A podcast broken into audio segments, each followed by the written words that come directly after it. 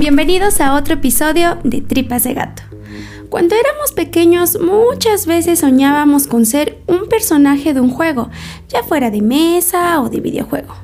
Y así como ese sueño, en este caso un juego de rol, fue el elemento principal en el que dos jóvenes quisieron dar un paso más allá para saber qué se sentía ser los protagonistas.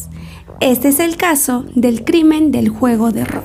El contenido de este podcast está basado en investigaciones públicas. Los datos que aquí se presentan pueden ser encontrados en carpetas de investigación o en bibliografía de libre acceso. Nunca se presentarán datos que vulneren a las víctimas. Carlos Moreno Fernández era un hombre español padre de tres hijos que se dedicaba a la intendencia. A sus 52 años había entrado a trabajar para la empresa El Impecable Ibérico. Después de un buen tiempo de estar sin empleo, Carlos solía recibir su paga los viernes, así que por la noche se escapaba al barrio Manoteras para ir a ver a una amiga, regresando a casa en taxi casi a la mañana siguiente. Esto ya se había vuelto costumbre en su rutina sin que nada relevante le pasara. El 30 de abril de 1994, Carlos decidía romper dicha rutina y mejor irse en autobús. Eran las 4 en punto de la madrugada y él fumaba un cigarro mientras esperaba el transporte. La calle estaba sola y tranquila, hasta que de repente dos jóvenes salieron de la nada en lo que parecía un asalto. Pero lo que realmente hicieron fue quitarle la vida de la manera más violenta con cuchillos y golpes, dejando el cuerpo casi irreconocible. Al día siguiente, el cuerpo de Carlos fue encontrado por un conductor de autobús que había bajado a fumar, así que llamó a la policía. Al principio pensaron que se trataba de un robo, por la manera en cómo estaba el cuerpo, incluso con la columna quebrada por completo al ver que aún estaban sus pertenencias de valor, descartaron dicho móvil. También pensaron en la posibilidad de un asesino en serie, porque una semana antes habían encontrado a otro hombre con lesiones similares, pero por alguna extraña razón no pudieron relacionarlo. Se notificó a su familia, Consternados, solo pedían justicia para él y que su muerte no quedara impune. Así fue como transcurrieron casi seis meses sin noticias ni pistas. Parecía un crimen casi perfecto, o tal vez las autoridades no quisieron empeñarse mucho en buscar la verdad. Pero sea como sea, una pista importante a este caso llegaba sin ser buscada. El padre de un joven acudía a la policía para denunciar a un amigo de su hijo por ser el posible autor del crimen. Resulta que el menor había escuchado de propia voz del autor cómo junto a un cómplice habían acabado con Carlos y además lo contaban con orgullo y detalles. Querían que el menor y otros jóvenes se unieran a su juego para atacar a su próxima víctima que sería una mujer. El menor que denunció tenía miedo de lo que su amigo fuera capaz de hacer porque se creía un líder. Los autores fueron Javier Rosado, nacido en Madrid y que al momento del crimen tenía 21 años. Desde pequeño se destacaba por ser un estudiante inteligente. Ahora se encontraba en la universidad estudiando química, siendo casi compañero de su hermano mayor que estudiaba lo mismo. Sus padres eran un ingeniero y una enfermera. La situación económica de la familia era muy buena y Javier siempre había disfrutado de una buena vida. El otro implicado era Félix Martínez, nacido en 1977 en Madrid. Al momento del crimen tenía 17 años. Su infancia, a comparación de la de su amigo Javier, había sido muy tormentosa. Sus padres tuvieron fuertes problemas de adicción. Su papá murió cuando él tenía apenas un año de edad. Félix era hijo único, por lo que su infancia y adolescencia se la vivió solo, sin la atención de nadie. Esto empeoró cuando su madre también murió cuando él tenía 14 años. Esa vida solitaria lo llevó a refugiarse en la ficción y poesía, además de tener gusto por los juegos de rol. Ambos jóvenes se habían conocido en una cancha de fútbol mientras Javier recitaba a H.P. Lovecraft. Félix había quedado encantado con la forma como Javier hablaba y se expresaba. En definitiva pensó que serían mejores amigos, ya que su presencia imponía y se acoplaba a lo que él tanto le gustaba los juegos de rol. Javier tenía nulo conocimiento de qué era un juego de rol, hasta que Félix se lo explicó. A Javier le llamó tanto la atención que se adentró en este mundo. Solamente que mientras más pasaban los días, el juego se tornaba aburrido. Así que le propuso a Félix crear su propio juego que llamaron razas. Similar a otros juegos, incluía un tablero que se dividía en 39 razas de personas con diferentes oficios y sexos. Cada número era una categoría y como objetivo tenían misiones desde destruir ciudades hasta acabar con personas. Todo esto de forma imaginaria. El juego cada vez se hacía más apasionante, pero a la vez los jóvenes buscaban más emociones, así que Javier propuso algo llevar el juego a la vida real. Elaboraron unas fichas con características específicas de personas, clasificándolas por el tipo de personalidad que debían tener. Incluso una de ellas la clasificaron como Benito, de personalidad estúpida. El objetivo de encontrar a la persona era simple, acabar con ella. Era 30 de abril cuando decidían dar paso a su juego. Javier y Félix se alistaron para comenzar a jugar. Se pusieron ropa cómoda y vieja por si se llegaban a manchar. Se colocaron guantes de látex que, por cierto, Javier había robado de sus clases y tomaron algunos cuchillos de sus respectivas casas. A la 1.30 de la mañana se reunieron en la parada del camión en el barrio de Manoteras. El lugar había sido seleccionado por estar desolado, lo cual facilitaría que pasaran desapercibidos y que no hubieran testigos. Algunas personas comenzaron a pasar, pero ninguna se acataba sus fichas. Luego de un largo tiempo pasó un hombre con el que conversaron varios minutos y lo descartaron por no reunir los requisitos. ¿Quién iba a pensar que la vida de las personas que ese día pasaron por esa parada dependían del perfil del juego que Javier había inventado? Se toparon con mujeres que fueron descartadas por el simple hecho de ir acompañadas de sus parejas. Esto causó molestia en Javier expresando lo siguiente. Maldita manía de acompañar a las mujeres a sus casas. Fue así como a las 4 de la mañana encontraron a su víctima, Carlos, pues Javier dijo, Mira, ese tiene cara de idiota y lleva calcetines estúpidos. Los jóvenes se acercaron a Carlos simulando ser asaltantes. Le pidieron que les diera todo su dinero mientras le decían, Pon las manos en la espalda y muestra el cuello. Carlos estaba asustado, pero eso no impidió que intentara defenderse, pues sabía que ese día llevaba el dinero que con tanto esfuerzo había ganado en el trabajo. Así que después de jaloneos e insultos, los jóvenes comenzaron a herirlo por todas partes, mientras lo iban arrinconando hacia la barranca detrás del parque. Carlos, con las pocas fuerzas que le quedaban, mordió un dedo de Javier, mientras que Félix seguía atacándolo para hacer el movimiento final que su ficha le indicaba, acabar con él.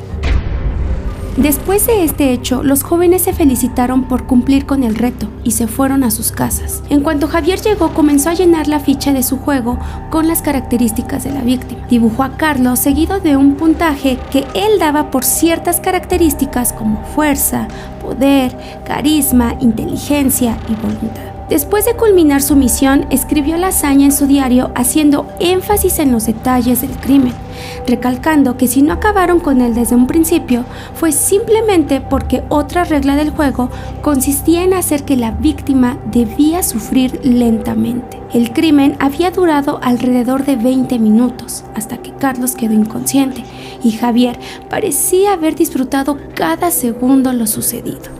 Durante los seis meses que la policía no tuvo pistas sobre el autor del crimen, los jóvenes estaban preparando para salir a atacar a su segunda víctima, que esta vez sería una mujer. Ya tenían todo preparado y justo el día que planeaban salir, la policía acudía a casa de Javier para detenerlo. A la par, llevaban una orden para poder registrar ambas casas, así que ese día todas las dudas se aclararon. En cuanto entraron al cuarto de Javier, hallaron alrededor de 3.000 libros de diversos temas, entre ellos paranormales, de ocultismo, sado y hasta temas nazis. También se encontraron varios cuchillos y su diario, prueba suficiente donde expresaba de manera perturbadora todo lo que sentía y hacía, como lo siguiente. Mis sentimientos por cometer el asesinato en sí mismo no existían en absoluto, demostrándome que mi mente era fría y calculadora en cualquier situación y dándome esperanzas para otras acciones. No sentía remordimiento ni culpas, ni soñé con mi víctima, ni me inquietaba el que me pillaran. Todo eso eran estupideces. En dicho diario estaba descrito el crimen. Llegamos al parque, no había absolutamente nadie. Solo pasaron tres chicos. Me pareció demasiado peligroso empezar por ello. En la parada de autobús vimos a un hombre sentado. Era una víctima casi perfecta. Tras su detención, Félix mostró arrepentimiento y pidió perdón a la familia de la víctima. En cambio, Javier no mostró arrepentimiento. Al contrario, se expresaba de una manera relajada sobre lo ocurrido. Serían las cuatro y cuarto. A esa hora se abría la veda de los hombres. Mi compañero propuso coger un taxi, atarle y acabar con él. Rehusé el plan. Vi a un tipo andar hacia la parada de autobuses. Era gordito y mayor, con cara de tontería. Se sentó en la parada, era rechoncho, con cara de alucinado, que apetecía golpear. Barba de tres días, una bolsita que parecía llevar ropa y una papeleta imaginaria que decía, quiero morir. Todo este escrito finalizaba con lo siguiente. A la luz de la luna contemplamos a nuestra primera víctima. Sonreímos y nos dimos la mano. La próxima vez le tocará a una chica y lo haremos mucho mejor. Cuando la policía le mostró la evidencia que se usaría en contra de Javier, solo alcanzó a decir, Dios mío, no puedo creer que yo haya hecho eso. Tengo la duda de que sea verdad o sea ficticio. Y es que, aunque Félix había aceptado su culpa, Javier parecía satisfecho, pero también un tanto molesto porque no tomaban con seriedad su obra, es decir, su juego pues según él esto se trataba de algo más profundo. Lo definió como una filosofía total. Sus padres no daban crédito de que Javier fuera un criminal. Pensaron que se trataba de algún tema de salud mental, así que contrataron a un psiquiatra para ver si su hijo estaba bien. Ahí fue cuando el especialista se dio cuenta de que Javier decía parecerse a Cal, un personaje inventado por él y que aseguraba querer ser como él, porque era dolor, y bendito sufrimiento, pero sobre todo porque a Cal le gustaba torturar. Con todos los estudios que se le realizaron, se llegó a la conclusión de que Javier era un sujeto peligroso para la sociedad, pues podría ser violento y hasta sádico. En un principio, el abogado de Javier quiso que todos lo vieran como una persona que no estaba bien mentalmente, pero al finalizar uno de los juicios, Javier dijo que no era ningún loco y que había actuado por petición de su abogado. Incluso se declaró culpable de haber sido el único en atacar al hombre y no como lo habían dicho en un principio. Para el 18 de febrero de 1997, Javier fue declarado culpable, sentenciado a una pena de 42 años de prisión por asesinato, mientras que a Félix, por ser menor de edad, le dieron 12 años por el mismo delito. Félix, dentro de prisión, estudió informática y mostró un buen comportamiento, cosa que le benefició para salir antes, estando solamente cuatro años dentro de prisión. Una vez fuera, quiso alejarse de todo y se fue a Berlín durante unos años. La prensa no dejó de seguirlo y se vio orillado a cambiar sus datos personales, quedando en anonimato. De lo último que se sabe de él es que dio las gracias a las fundaciones que lo ayudaron mientras estaba en prisión. En sus palabras, ya tengo mi vida organizada y quería darles las gracias. No quiero hablar más de aquello. El rol y aquel chico ya no existen. Han muerto. Ahora soy otra persona. En cuanto a Javier, se supo que también concluyó sus estudios, cobrando notoriedad por terminar tres carreras, además de aprender inglés y convertirse en maestro de otros reclusos. Se destacó por ser muy inteligente, aplicado y con buen comportamiento, lo cual benefició para que su pena se redujera. Incluso escribió una carta en la que expresaba su arrepentimiento. El castigo que estoy pagando es justo para lo que hice. Obviamente, nunca más haré a nadie el mismo mal. Le he dicho al abogado que me diga cuál es el mejor procedimiento para pedir perdón a los familiares de la víctima. Los especialistas y el tribunal dudaron de este arrepentimiento, ya que sabían que una característica importante de Javier era la manipulación y que bajo estrés podía salir su verdadera cara, por lo que fue considerado aún peligroso. Pero de a poco se fue ganando beneficios hasta obtener su libertad en 2010, haciendo lo mismo que Félix, permanecer en anonimato. Con la salida de ambos hombres, las teorías conspirativas no se hicieron esperar y la que más se ha pronunciado es la que asegura que ambos viven juntos y siguen siendo mejores amigos jugando juegos de rol. Este crimen en esa época se prestó para que los medios satanizaran los juegos de rol y pusieran la única culpa en ellos, porque algunos especialistas declararon que podían provocar necrosis en el cerebro. Como siempre, trataron de buscar culpa en todo, menos en lo evidente. De hecho, durante las investigaciones, el juez estaba analizando esa posibilidad, lo cual habría quitado la culpabilidad a los dos jóvenes, pero por suerte esto no pasó. O bueno, eso se cree ya que aún hay gente inconforme con la libertad de Javier y Félix, mientras los hijos de Carlos nunca se cansaron de pedir justicia por su padre. Este fue el crimen del juego de rol. Y bueno, ¿qué les pareció este episodio? Como podrán ver, llegamos un poquito tarde a estas fechas navideñas, pero llegamos.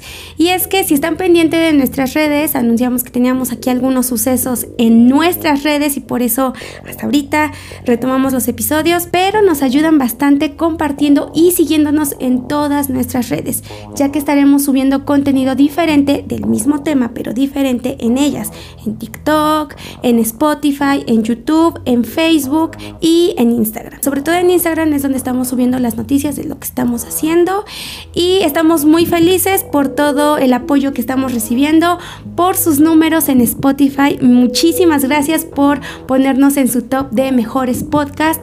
Para nosotros es un orgullo acompañarnos en el trabajo, en la escuela, en sus idas en el camión, donde sea que nos escuchen. Nosotros muy felices de hacer sus días y de acompañarlos un ratito ahí. Muchísimas gracias también por sus mensajes de apoyo. En verdad, todos sus mensajitos fueron leídos aquí en el equipo de Tripas de Gato. Bomber también les da las gracias por todo el apoyo que nos han dado. Y pues nada, ya casi se acerca el final de este año. Muchas cosas pasaron este año. Muchas cosas buenas para Tripas de Gato y esperamos que estos meses que siguen también sigan siendo buenos y mejores. Así que Gracias a ustedes por todo esto. Vamos con los saludos. Si quieren saludos, estamos recibiéndolos solamente en Instagram. Hacemos una historia para que ahí los pongan, pero si no la hacemos, también nos pueden dejar mensajito y ahí estamos recibiendo todos sus saludos. Los de esta semana son para María Patricia y sus hijos Luna, Raúl y Fer. Muchísimas gracias por escucharnos en familia. Para Cande Castillo 8640 y para Miguel RG 8954. Gracias por escucharnos, por sus mensajes y también a todos los que nos compartieron en historias. Muchísimas gracias. Nos hacen muy felices. Y bueno, sin más que decir, yo soy Beth y recuerden que lo esencial es invisible a los ojos. Tripas de Gato es una producción de dientes de machete. Los podcasts son chidos, pero rifan más aquí.